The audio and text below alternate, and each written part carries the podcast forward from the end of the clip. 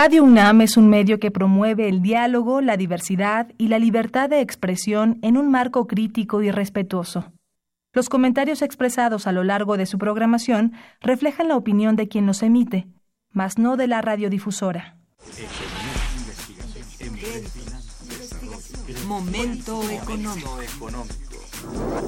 Radio UNAM y el Instituto de Investigaciones Económicas presenta Momento económico. Un espacio para charlar sobre temas económicos que le interesan a usted. Acompáñenos.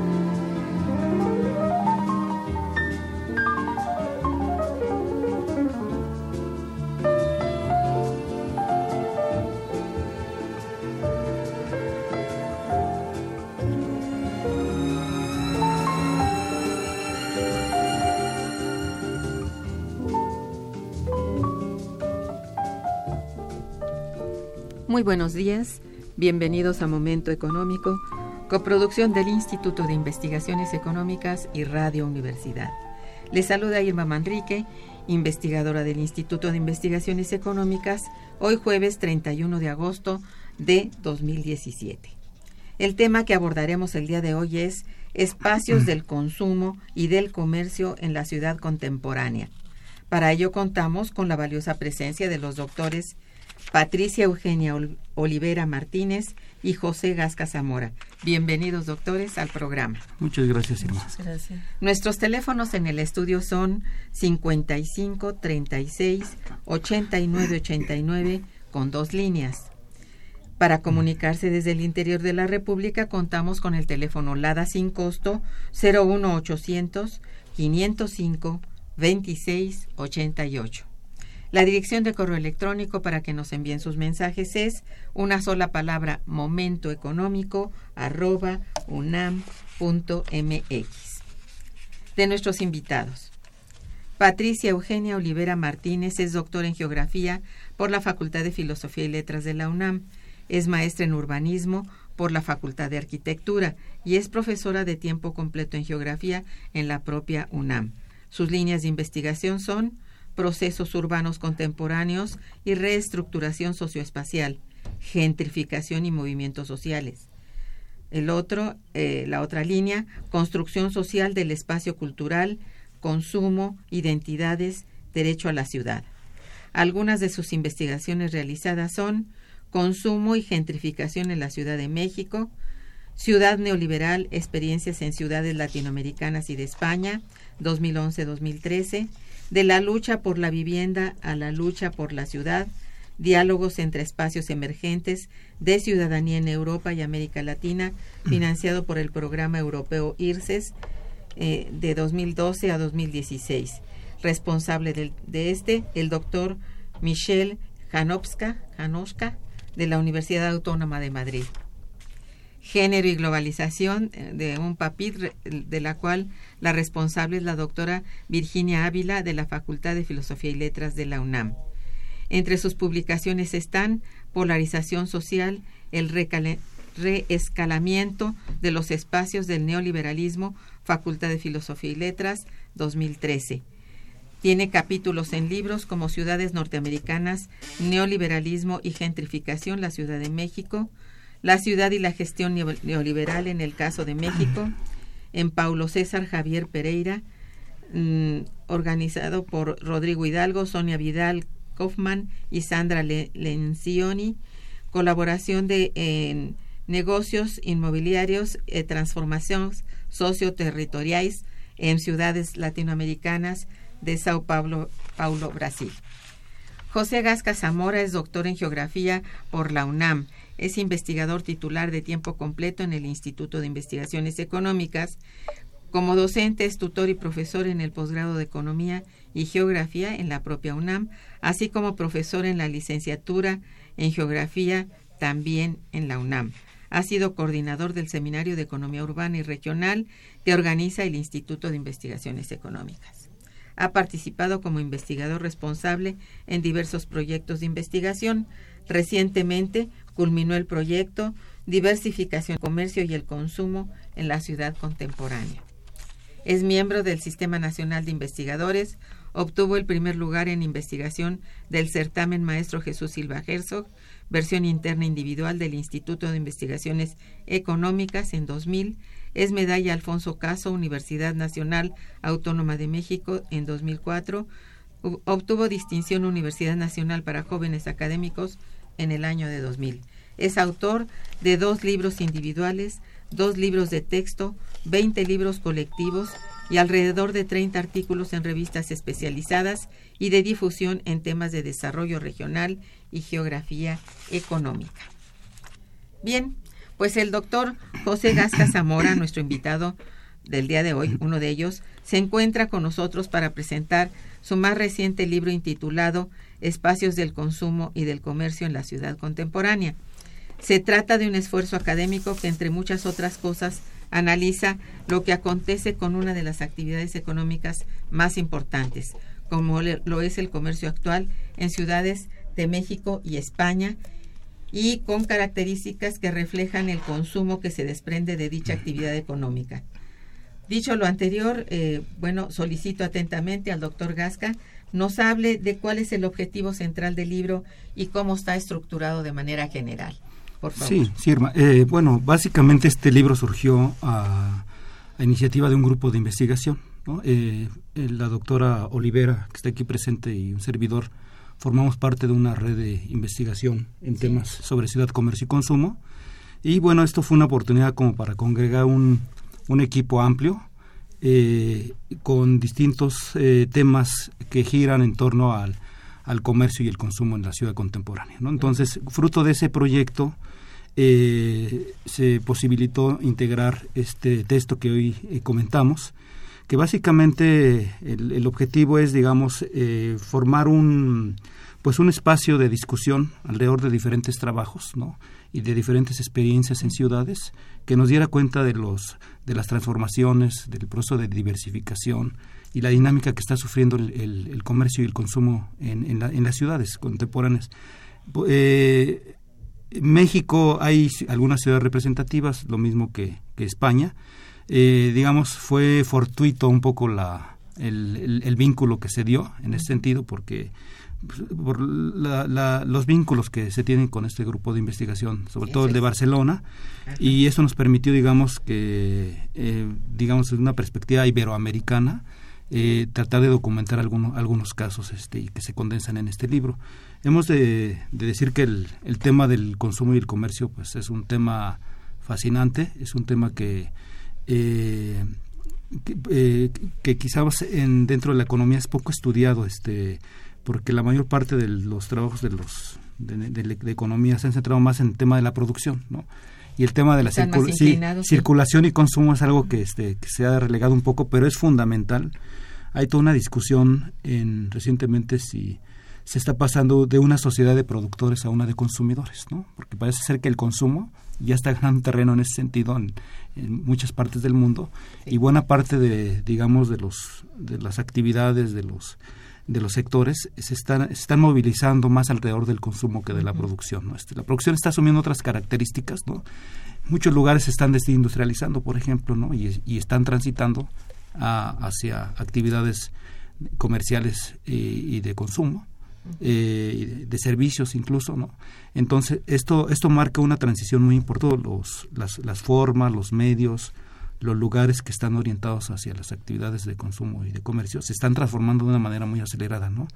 Nadie hubiera pensado que ahorita, por ejemplo, el, el, uso del Internet, ¿no? De las gadgets, ¿no? Los teléfonos celulares, las tabletas, son, son un, un, medio muy importante para, para acceder, digamos, a, a productos y servicios, ¿no?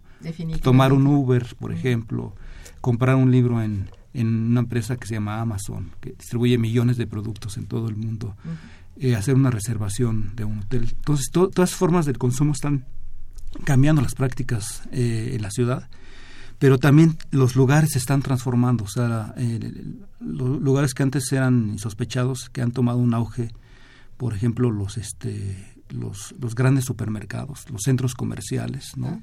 las, las, las, las, las tiendas de conveniencia, digamos, ¿no? que están colonizando la ciudad a una velocidad impresionante son fenómenos, digamos, que caracterizan ese dinamismo en la ciudad, ¿no? Sí, que están facilitando en realidad la distribución, o sea, el comercio, ¿no? Uh -huh. Sí, esto es, creo que es muy natural y este fue una, yo creo, un proceso del propio capitalismo de pasar de los procesos de producción a darle muchísima importancia, por supuesto, a los de distribución, en donde está justamente el comercio, ¿verdad? Uh -huh. Y que lleva a que precisamente el consumo se haya incrementado del modo como se ha incrementado hasta uh -huh. nuestros días. ¿sí? Uh -huh. Eso es muy cierto. Sí. Qué importante. ¿Por qué razones el libro estudia los casos de México y España? Sí, ya, ya lo mencioné de alguna manera, ¿no? Porque bueno, sí. este, por el grupo. Por el grupo de trabajo, pero creo que aquí vale la pena eh, abundar que los eh, que siempre es importante e interesante tener puntos de comparación, ¿no? A pesar, bueno, sí. a, a pesar, de que nuestras ciudades, digamos, comparten similitudes, también hay especificidades interesantes que, que, se presentan y por eso nos, nos, resultó, digamos, importante que se pudieran documentar algunos otros eh, lugares, sobre todo Barcelona, Madrid, ¿no? que son los que aparecen en, el, en este libro. Sí. Eh, hay, hay cosas muy interesantes, digamos, que tenemos en común, este, por ejemplo, en México tenemos el tema de los mercados públicos, ¿no? Que los mercados públicos este, fue una forma muy importante de distribución, sobre todo de abasto de comercio popular, sí. para una época, ¿no? Cuando sí. fue la creciendo la Ciudad de México, muchos de los barrios se les, se les eh, creó un mercado público para que satisfaciera sus necesidades y no, y no tuvieran que venir al centro, digamos, a comprar claro. los bienes. Y a lo largo del tiempo se crearon, se crearon en la Ciudad de México 329 mercados públicos, que son los que existen en la actualidad, ¿no? Y esos ha, ha, han ido cambiando con el tiempo, se han ido transformando por diferentes razones, pero sobre todo porque este no esta forma no ha sido capaz, digamos, de competir ahora con los supermercados, por ejemplo, ¿no? que es un modelo de negocio diferente. Los mercados públicos en la Ciudad de México no, no fueron hechos para ir en, en, automóvil, por eso no tienen áreas de estacionamiento. ¿no? Por ejemplo, adentro difícilmente se acepta tarjeta de crédito porque es otro modelo de negocio, no digamos, ¿no? Eh, tienen muchos problemas para el mantenimiento, digamos, de los lugares, porque es una combinación de responsabilidad entre el gobierno local ¿no? y los locatarios. Entonces, como que nadie se quiere hacer cargo del mantenimiento ¿no? que requieren estos equipamientos. Y por eso han entrado en cierto declive algunos. Algunos se están modernizando ¿no? y algunos este, están asumiendo otras funciones para las que fueron creadas. Les dieron una ubicación ya fija etcétera. Sí, que, ahora uno entra a un mercado público y sí. antes yo me acuerdo cuando era niño este que mi mamá me llevaba, pues encontraba una, una diversidad ahí de, de alimentos, de carnicerías, de pescaderías, ¿no? Y de ah, productos. Además. Y a, ahora ya este encuentra uno venta de productos piratas, este, es, venta de servicios este inocuos, ¿no? En, es, en esos sí, lugares, ¿no? Claro. Entonces están transformando mucho. Y por ejemplo en el caso de Barcelona, que es, hay un, unos casos que se documentan, allá son mercados municipales, ¿no? Son mercados públicos también que tienen, algunos tienen más de 100 años incluso, que se crearon, uh -huh. y, y, han tenido una transformación reciente muy interesante porque Barcelona se ha vuelto una ciudad de turismo masivo, ¿no? Este, hay una masificación del turismo, entonces muchos de estos lugares se han estado reconvirtiendo para atender al, justamente a los segmentos de turismo que, que, llegan a Barcelona.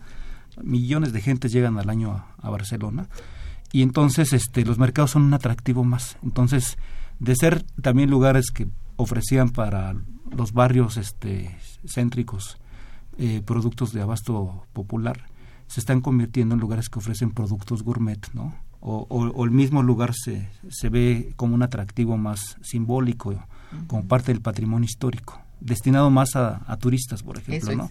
Entonces, esas transformaciones nos, nos, nos interesa, digamos, comparar qué es lo que está pasando, por ejemplo, en estos dos tipos de modelos comerciales. En la Ciudad de México se tiene un caso ahí muy interesante, el, el mercado de San Juan, por ejemplo, ¿no? que de ser originalmente un, un mercado orientado al abasto popular, eh, se fue especializando en, productos exóticos, ¿no? Y, gourmet. y recientemente gourmet, ¿no? Que es la característica que, que, ahora tiene. O sea, uno entra a ver productos exóticos, pero más productos gourmet.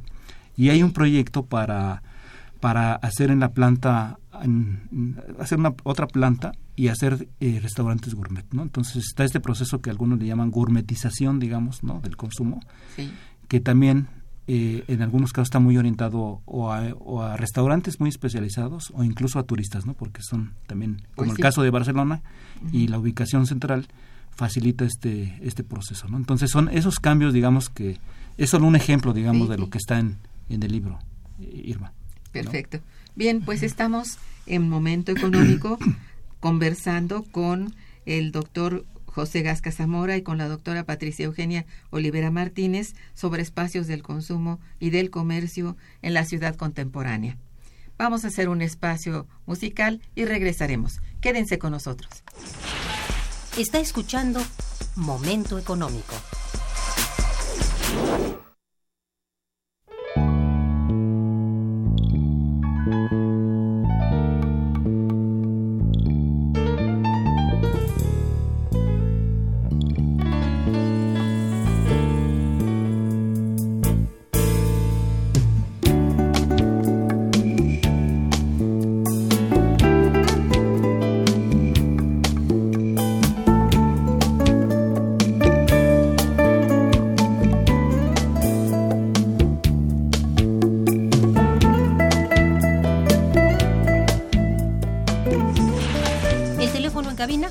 55 36 89 89.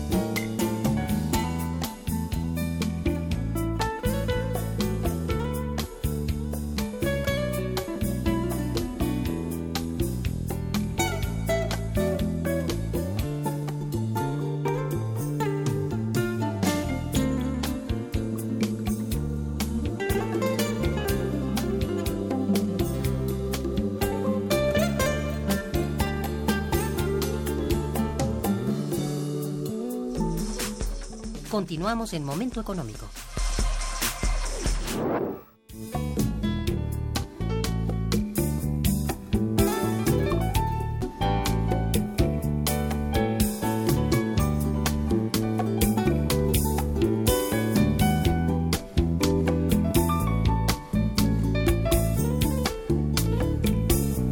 Doctor Olivera, a través de su capítulo Consumo y Gentrificación en la Ciudad de México, aborda usted aspectos pues muy interesantes en torno al proceso de urbanización reciente. Al respecto, antes que todo, le solicito nos explique por qué razones dichos procesos actualmente están basados en estrategias en donde la iniciativa privada participa, es decir, a qué se debe este binomio público-privado.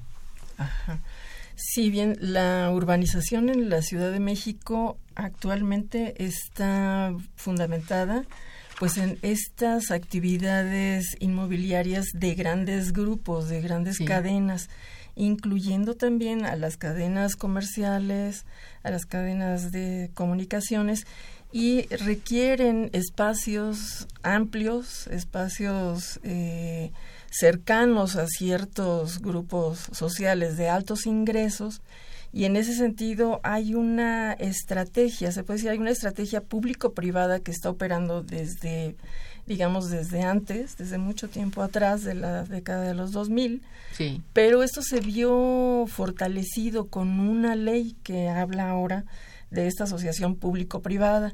Y en esta ley, eh, que si no mal recuerdo es del 2012, sí.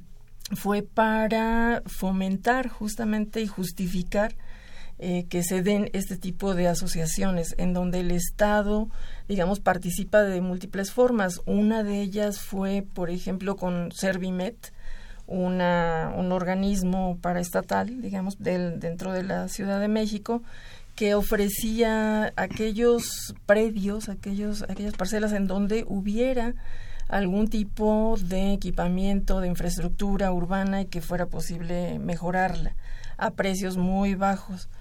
Eh, ese tipo de vinculaciones con estos grupos inmobiliarios y comerciales y financieros, pues ha sido también fundamental en torno, por ejemplo, a la exención de impuestos, eh, de algunos de los impuestos a largo plazo, no es solamente, digamos, al inicio de las operaciones, sino también a largo plazo. De manera consolidada. ajá. Eh, digamos, también la, la participación de empresas externas para las llamadas carreteras urbanas como tipo eh, la del Poniente, la Supervía Poniente, pues eso fue una parte de este tipo de asociaciones público-privadas que están muy enfocadas hacia pues la expansión del equipamiento de la infraestructura, de los desarrollos inmobiliarios grandes, sí. más que pensar en los pequeños desarrollos. Es cierto. Entonces, en ese sentido, se, se requirió esa suerte de apoyo para que estas inmobiliarias y estos grupos entraran con mayores oportunidades para desarrollar este tipo de, de proyectos. Ajá, eso es. ¿Qué porcentaje de la inversión extranjera directa se, se concentra en la Ciudad de México y pertenece a empresas que se han introducido en la dinámica económico-comercial de México? ¿Cuáles son estas empresas y en qué sectores participan principalmente, José?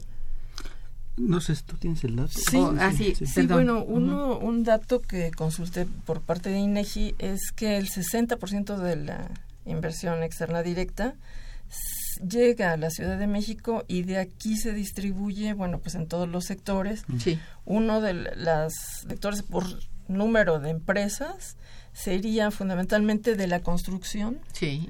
El, cerca del 55% de este capital externo directo que llega está dirigido hacia hacia la construcción y otro porcentaje muy similar, o sea, ahí se van 40 44 mita, Ajá, es al comercio a la actividad comercial.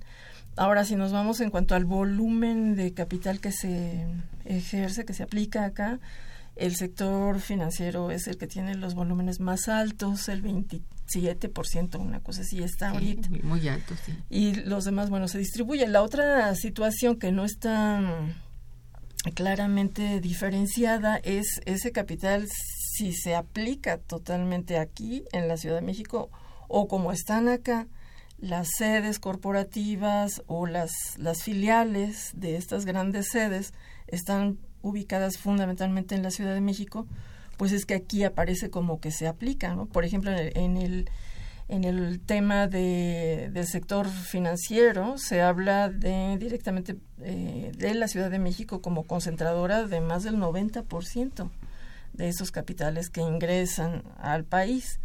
Si vemos pues eh, la cantidad de digamos de banca que existe, pues sí hay una diversificación importante. Claro que esto viene de atrás de las reformas, eh, digamos que hubo en la década de los ochentas, cuando se formaron los grupos financieros que se fueron constituyendo grandes conglomerados en grupos propiamente. grupos propiamente que llegaron a ser hasta 18 diferentes grupos. Esto se ha ido reacomodando reajustando.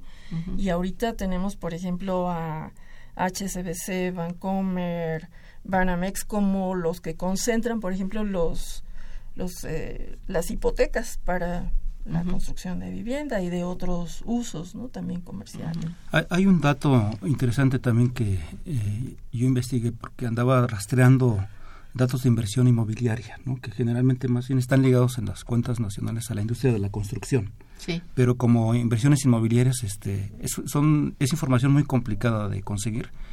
Pero sí, en algún momento rastreé un dato que hablaba de 10 mil millones de dólares en, en un lapso de, de una década. ¿no? Entre el 2000 y el 2010. Y ha, venido incrementando. Y aquí hay una explicación que tratamos en el libro, que en el mundo hay una gran eh, proceso de sobreacumulación de capital, ¿no? Que está buscando lugares, ¿no? Para revalorarse. y entonces uno de los negocios más atractivos son los bienes inmobiliarios, porque tienen la característica a diferencia de otros productos que cuando se consume, por ejemplo, un botellín de agua, pues ahí se termina, digamos, su ciclo, ¿no? Y en el caso del suelo, de los bienes inmobiliarios, sobre todo en el mercado de suelos, o sea, uno invierte, en adquiere suelo, pero el suelo permanece durante el tiempo, ¿no? entonces se está revalorando en el mercado, ¿no? Se está revalorando, no pierde su valor, y entonces por eso son muy atractivos los negocios inmobiliarios, ¿no? y, además de que mantienen su precio van subiendo y las empresas pueden especular no este, porque en algún momento pues pueden subir más de precio digamos no o pueden edificar y, generar rentas digamos no este a través de alquiler entonces eso es muy muy muy importante. Por eso en el mundo este ha habido esta este boom digamos no solamente es de México o sea es en China en Panamá en Estados Unidos en España.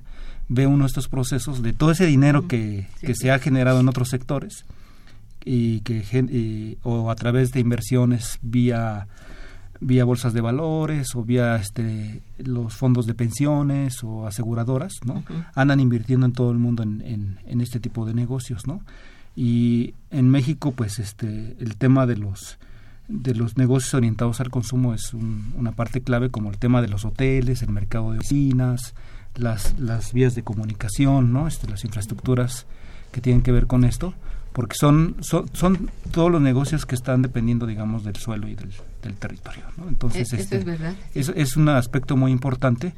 Por eso aparecen esas cantidades que, que pueden ser, ser, creíbles, porque son estimaciones, digamos, ¿no? de que hay una inversión muy acelerada en los últimos años.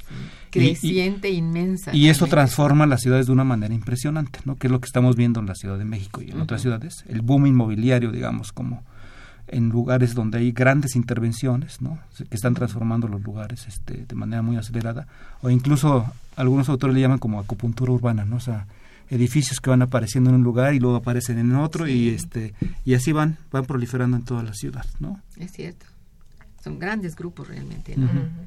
Eh, doctora, ¿cuáles son, bueno, en sus estimaciones, las zonas de la Ciudad de México que resultan más atractivas para el establecimiento de centros corporativos o grupos comerciales? Sí, es muy interesante esa pregunta porque esto ha cambiado radicalmente. Tradicionalmente el centro de la ciudad, el centro histórico, pues era el sitio donde estaban se eh, concentraban se concentraban allí todas las empresas de negocios de todos los, los sectores, pero ocurre el sismo de 85, ocurren los cambios en la política, digamos, de apertura, de liberalización del capital, y entonces de ahí se empiezan a detonar, se, se detona la búsqueda de otros espacios en donde se pudieran desarrollar estos centros comerciales, estos centros corporativos y, demás. Entonces, ahí es en donde hay un fenómeno muy interesante que pues le he denominado las nuevas centralidades, en donde a a través de estas asociaciones público-privadas se privilegia, digamos, la, la construcción de infraestructura en determinadas áreas. Una de las primeras fue justamente Santa Fe. En Santa Fe, que era una zona de muy baja renta del suelo, bueno, se convierte ahora en un emporio precisamente porque ahí se edificaron carreteras, vías, etcétera. Bueno, esto se ha ido replicando en toda la ciudad, o sea, el centro ya está saturado, eh, tiene otra dinámica de recuperación de ciertas edificaciones para usos habitacionales, comerciales, bodegas y tal, pero los centros comerciales actuales y los desarrollos corporativos buscan predios de 30 mil metros cuadrados o más, enormes. Sí. Entonces se, se combina con otro proceso que es la relocalización de la industria manufacturera de la ciudad y esta relocalización va dejando esos grandes predios. Es lo que está ocurriendo en la delegación Miguel Hidalgo, donde estaban asentadas las grandes, grandes eh, empresas automotrices, la Chrysler, entre otras, y se van reciclando y, e instalando este tipo de, centros corporativos. Uno de ellos, pues, es Carso. Carso eh, muy recientemente abrió otra, digamos que, línea de inversión que justamente tiene que ver con, con el sector inmobiliario. hay algunas, eh, alguna publicación donde ellos mismos dicen que encontraron en el sector inmobiliario un nuevo nicho para ampliar sus, sus intereses de reproducción de capital en, ese sentido está pasando con otras empresas. O sea, eso no es un fenómeno nuevo, pero sí se acelera ¿no? en esta época. General Electric tiene una financiera, eh, así vamos viendo cómo el sector industrial tiene ahora intereses en, lo inmobiliario, en lo comercial. Y, digamos, esta estrategia está buscando ahora esos espacios. Por supuesto. ¿Dónde están esos espacios? Si vemos, por ejemplo, en el Toreo, que es uno de los más recientes, el toreo está en un sitio sumamente estratégico, está en periférico, está a cinco minutos de Carso y tiene una gran vialidad que es Ejército Nacional. Y bueno, pues ahí es un triángulo que está ahorita sobrevalorándose en términos del, del suelo. El precio del suelo se empieza a disparar. Y bueno, quienes pueden desarrollar ahora esas, esos predios quienes pueden pagar ahora esos todo lo que se deriva de servicios de este impuestos y demás eso pues ya hace que la población residente empiece a salir y empiece a reconvertirse la zona en otra totalmente distinta. Y eh, otro nodo también digamos podría ser eh, mm, la torre de mítica que está también en un sitio privilegiado. Sí eh, y ahora con estas obras de Churubusco, bueno, pues esto eleva también la rentabilidad. Está mítica, eh, más adelante pues está eh, el nuevo desarrollo del Manacar, que yo todavía ni lo conozco porque... Sí, pero está en la misma línea, están muy estratégicamente ubicadas, ciertamente. Entonces hay una casa, por decirlo así, de predios que estén en esa condición con una ubicación estratégica por vialidad o por conectividad o por adyacencia con desarrollos, como es el caso de Carso, que al lado tiene a Polanco, que es la zona más cara de la ciudad, a una calle.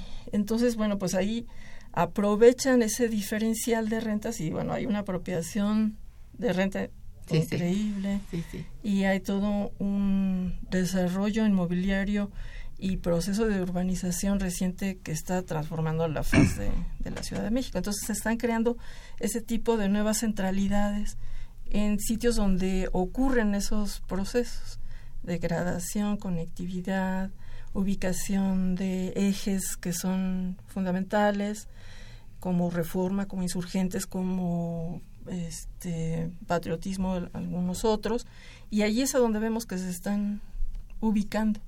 O sea, sí hay una lógica detrás, ¿no? Con toda esta dinámica. Hay una estrategia. Exacto, hay una estrategia. Sí, es cierto. Bien, pues vamos a un puente musical y regresaremos.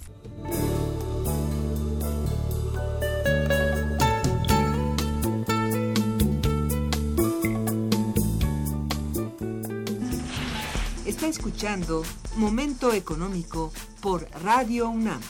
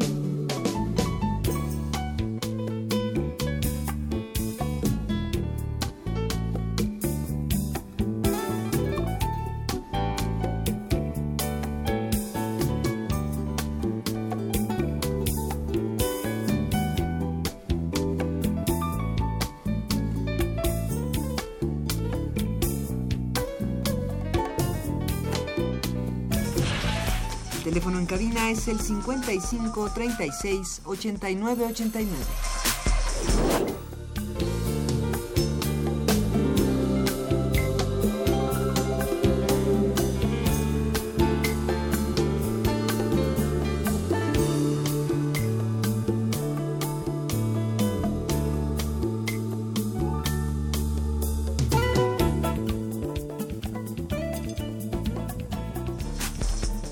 Continuamos en Momento Económico.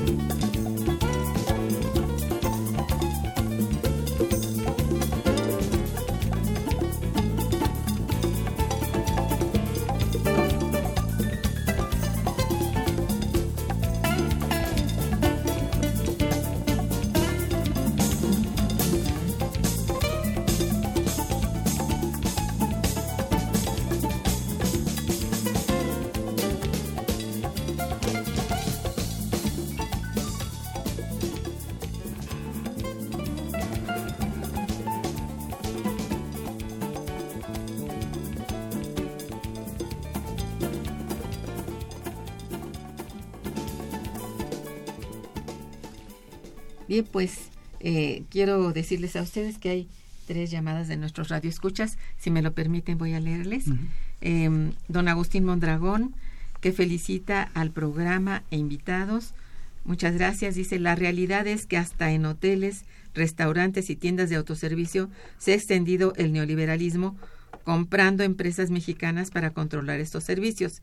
Lo vemos en Walmart, Kentucky, Fried Chicken, Tox y Sams, empresas que violan nuestra constitución al no permitir a los mexicanos, dueños de este país, que entren a sus tiendas si no se cuenta con membresía de esa empresa explotadora.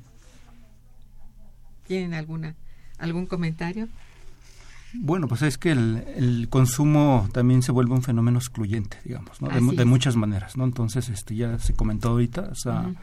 Desarrollos, enclaves donde solamente pueden acceder por cuestiones de ingreso este cierto élites. tipo de, uh -huh. de, población, generalmente élites, uh -huh. élites y, y, la otra parte es que es este a el, los lugares donde se distribuyen productos pues se, se, se van adaptando también a ciertos grupos de de consumo sí. y unos se vuelven super, más elitistas como los sistemas de membresías por ejemplo no que ahí tienes sí. que pagar una membresía para entrar simplemente si no no entras no digamos ahí, ahí hay un proceso de distinción digamos este social muy importante sí sí como que hay una competencia muy fuerte no entre las tienditas de la esquina minoristas con estas cadenas que compran de, por mayoreo y distribuyen. Con una ventaja de costo muy grande. Así es. Sí. Entonces, una desventaja tremenda, ¿no? Una competencia.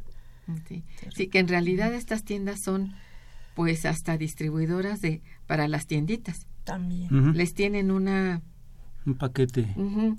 Es decir, les dan precio especial siempre y cuando compren ahí una buena cantidad de uh -huh. productos. En fin. Está complejo, ¿eh?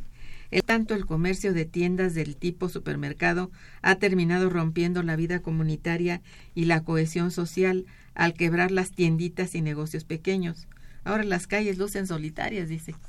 Este, bueno, se va cambiando esta relación entre el comercio, el formato y los grupos que viven alrededor, porque también van cambiando los residentes. Hay algunos que permanecen, pero bueno, hay una migración también muy elevada de nuevos eh, residentes que justamente llegan a la zona atraídos por las ofertas que hay del comercio. Estoy pensando, por ejemplo, en muchos lugares de, la Ciudad de México, entre otros Coapa, que hay un centro comercial tras otro o hipermercado y eh, los residentes originarios son los que más protestan, pero hay otros que, que llegan atraídos por la oferta tan amplia. Entonces va cambiando esa relación entre el, comercio y los la vida comunitaria. Pero, incluso este, no solamente los grandes supermercados, sino los pequeños, porque tenemos ahora el fenómeno de las tiendas de conveniencia, ¿no? Los famosos Oxxos, ¿no? Que es todo un fenómeno este en México. Eh, yo registré el dato que hay 20 mil Oxxos en nuestro país, 10 mil solo en la Ciudad de México, o sea, la mitad, ¿no? Y en una entrevista que le hicieron al presidente de esa empresa decía que van por 50 mil, ¿no? Entonces sí han visto también una colonización, ¿no? De otros por todos lados, ¿no? Este, que al, al, principio eran solamente aparecían en las gasolinerías y ahorita están realmente, como son chiquitos, entonces no necesitan grandes superficies de suelo, ¿no? O sea, necesitan una casa, ¿no? O un terreno pequeño de 50, 100 metros cuadrados, ¿no? Y eso le da una flexibilidad para localizarse prácticamente en cualquier lugar, ¿no? Sí, eso es verdad. Entonces, y eso eh, ha estado contribuyendo justamente también a lo que comenta el, radio escucha. radio escucha, que es el, el, colapso de las tienditas, digamos, ¿no? Porque este modelo ya es total, es un modelo de, negocios empresarial, ¿no? Con tarjeta de crédito, puedes pagar servicios ahí mismo, ¿no? Puedes pagar la luz, puedes pagar una tarjeta de crédito. Dan entonces, ese servicio que es realmente... Recargas telefónicas. Entonces, este, digo, no es un anuncio, pero es un fenómeno que rebasa por mucho a los modelos de negocio tradicionales, ¿no? Eh, sí, es cierto. Bueno, aquí la señora Isabel García los felicita y le interesaría tener un correo electrónico de ustedes. ¿Podrían dar al aire un correo electrónico, por favor? Sí, claro que sí. mi correo electrónico es oliverap.unam.mx. El mío es jgasca.unam.mx. Y, y, también damos un dato, tenemos una página web del grupo de trabajo que es www.ccc-medio méxico.com. ¿no? Entonces ahí hay mucha información de lo que estamos hablando y de los participantes. Bueno, es un informe muy importante, muchas gracias. Y también quiero decirles a ustedes que nuestros invitados del día de hoy van a obsequiar un par de ejemplares de su importante libro que se llama también Espacios del Consumo y del Comercio en la Ciudad Contemporánea para algún radio escucha que plantee una interesante pregunta. Por favor. Bien, en el capítulo 3 del libro eh, se aborda la existencia de los centros comerciales en la Ciudad de México y sus efectos en la reestructuración urbana. Y al respecto, antes, eh, bueno, de esto, pediría que nos digan a partir de cuándo se establecen este tipo de centros, más o menos la, la etapa, y a qué obedece su existencia así tan, bueno, de pronto este, masiva. Sí. Eh. Bueno, los, los centros comerciales fueron una invención de los eh, estadounidenses, ¿no? Este, el, centro comercial moderno aparece en los años 50 en Estados Unidos. Sí. Y tanto los centros comerciales como los supermercados, digamos, creo que es, la, es una de las opciones que se tiene en un momento en que el modelo de producción es en masa, digamos. Entonces tienen que inventar medios de distribución masivos, ¿no? Para el consumo masivo, o sea, para la otra parte. Entonces, tanto el supermercado como el centro comercial, digamos, cumplen eh, de cierta manera estas funciones. Y de ahí se van difundiendo alrededor del mundo, se van copiando, emulando este tipo de modelos. En México llega el, supermer el, perdón, el centro comercial a finales de los años 60, ¿no? Aquí muy cerca de Radio UNAM tenemos Plaza Universidad, que se fundó en 1969, con, con una idea de que una tienda departamental, ¿no? Que, que sigue ahí presente todavía, alrededor de esa tienda integrar negocios, digamos, que era como como la, la, primera idea de centros comerciales en, en nuestro país. Y de ahí, y la segunda fue este Plaza Satélite, ¿no? Que eran zonas suburbanas, ¿no? Y Plaza, este, Plaza Satélite incluso ya en la periferia de la ciudad de entonces, de los finales de los años 60, muy acotada a cierto tipo de grupos de ingreso, ¿no? Este, sobre todo medios y, medios altos, ¿no? eh, eran, era así como un modelo interesante para aquella época. Era muy raro encontrar centros comerciales, pero poco a poco fueron creciendo. Y en los años 90 eh, se empiezan a, a, instalar más centros comerciales, muy ligados, digamos, a la participación de empresas inmobiliarias, ¿no? que son realmente es un negocio inmobiliario además de comercial como ya lo comentamos eh, pero el boom de los centros comerciales creo que es de, de los noventas no de los noventas a la fecha. En México tenemos eh, cerca de 600 centros comerciales y en la ciudad hay, hay, una tercera parte en la Ciudad de México una tercera parte de estos no entonces es la principal ciudad donde han tenido mucho éxito. Y eh, aquí hay algo muy interesante o sea que el, el modelo de centro comercial es un modelo creado para dos propósitos para para acelerar la, la, distribución de productos, ¿no? Porque son funcionan como lo, lo conocemos en economía economías de aglomeración, ¿no? O sea, se, se integran muchos negocios, ¿no? Donde se puede distribuir de manera masiva productos, digamos, ¿no? Y entonces es un fenómeno muy interesante, digamos, del capitalismo, ¿no? Y la otra es generar atmósferas justamente para, para favorecer incrementar el consumo, ¿no? Este, uno va a un centro comercial y parece que entra muchas veces a otro mundo, ¿no? Porque están diseñados de esa manera, justamente para, para incidir, para promover el, el consumo de las personas y ahora están muy eh, articulados al, al, ocio y el entretenimiento, ¿no? O sea, hay, hay salas de cine, hay, hay conciertos, hay, hay este, áreas lúdicas para niños, áreas de videojuegos, etcétera. Entonces, zonas de patinaje. eh, zonas de patinaje. Entonces, este, este modelo pues se, se, se integra, digamos, a favorecer, digamos, un tipo de consumo diferente, o sea, sobre todo para jóvenes, ¿no? Muy orientados sí. a jóvenes en la actualidad y bajo una idea de que las, el consumo, las compras sean lúdicas o divertidas, digamos, ¿no? Entonces se integran estos dos, dos aspectos, digamos, ¿no? Uh -huh. y, y, tenemos aquí en, en, la Ciudad de México muchos formatos, digamos, en cómo se han ido transformando. Actualmente tenemos, este, digamos, arquitecturas muy diferentes a las que se tuvieron eh, al inicio. Tenemos, por ejemplo, espacios semiabiertos, ¿no? Como Oasis Coyoacán, recientemente sí, creado. Sí, sí como Paseo a Cospa, por ejemplo, como mismo Antara, ¿no? Uh -huh. que muchos centros comerciales están tratando de emular espacios públicos, ¿no? O sea, como si fueran calles, como con fuentes, bancas, ¿no?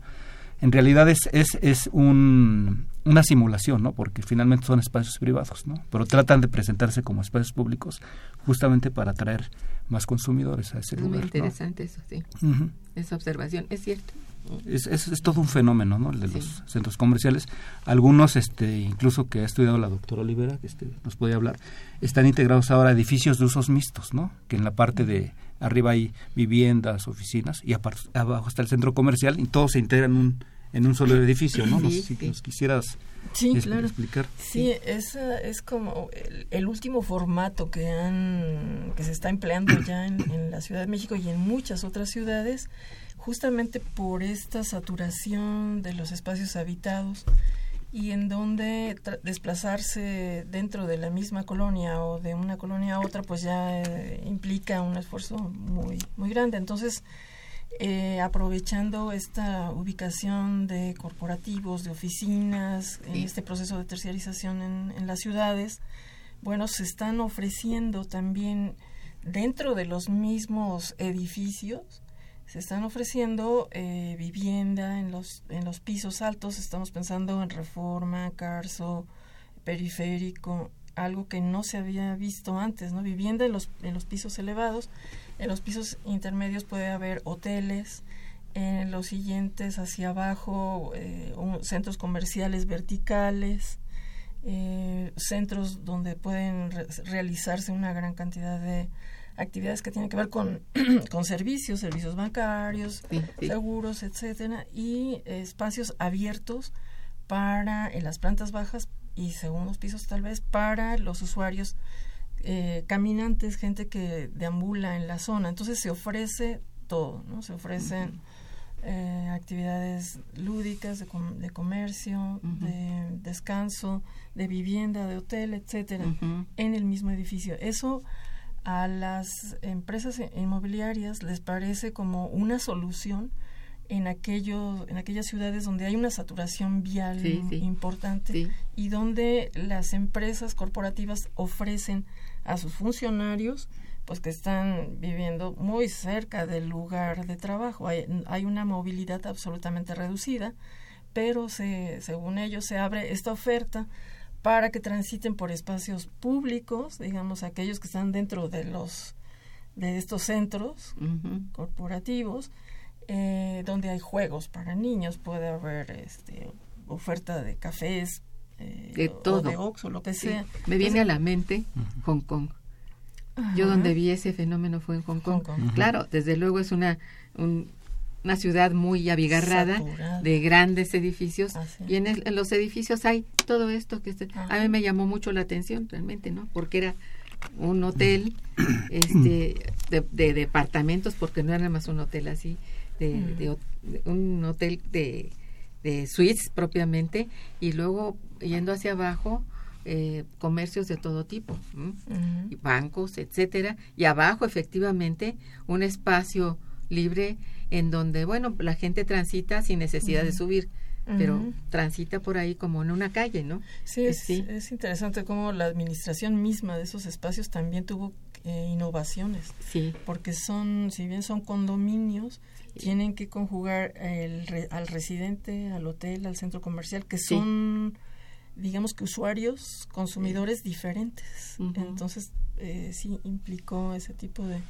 de innovación. muy, muy, de veras, muy sui generis lo que está pasando rápidamente, En, en países como México que pues no tenía realmente el país no tiene problema de espacios como tal, sino que estos se vuelven problemas de espacios en las zonas, en las ciudades, en las zonas donde se concentra más la población, ¿no?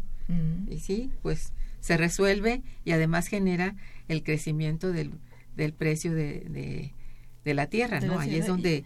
Y, la verticalización. Y la verticalización. ese es otro fenómeno que está ocurriendo. Sí, es cierto, sí. Bueno, ¿esto ustedes creen que resulta positivo para el funcionamiento de la economía mexicana? El que existe este tipo de centros comerciales, este tipo de, de construcciones, pues. Pues es, es muy polémico esta situación porque, bueno, habrá, para que se construyan este tipo de desarrollos, tiene que haber espacios disponibles, parcelas, predios disponibles. Y en ocasiones existen, pero en otras no. O también se genera, digamos, impactos directos e indirectos en las inmediaciones de estos desarrollos. Exacto.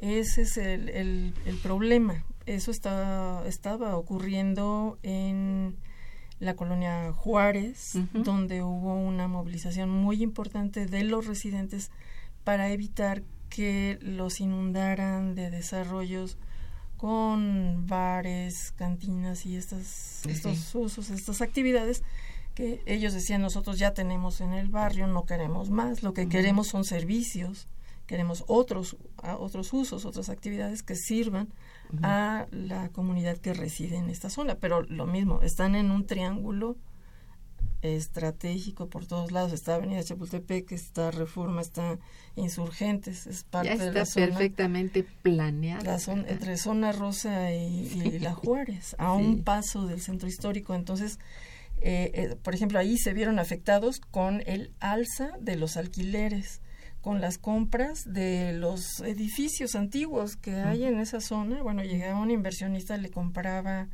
de, de contado, por decirlo así, al propietario y, desplazaban están desplazando a la gente. Entonces, en ese sentido, pues es benéfico para las grandes, los grandes corporativos, pero para los residentes que se ven afectados con estas obras, pues sí resulta bastante complicado.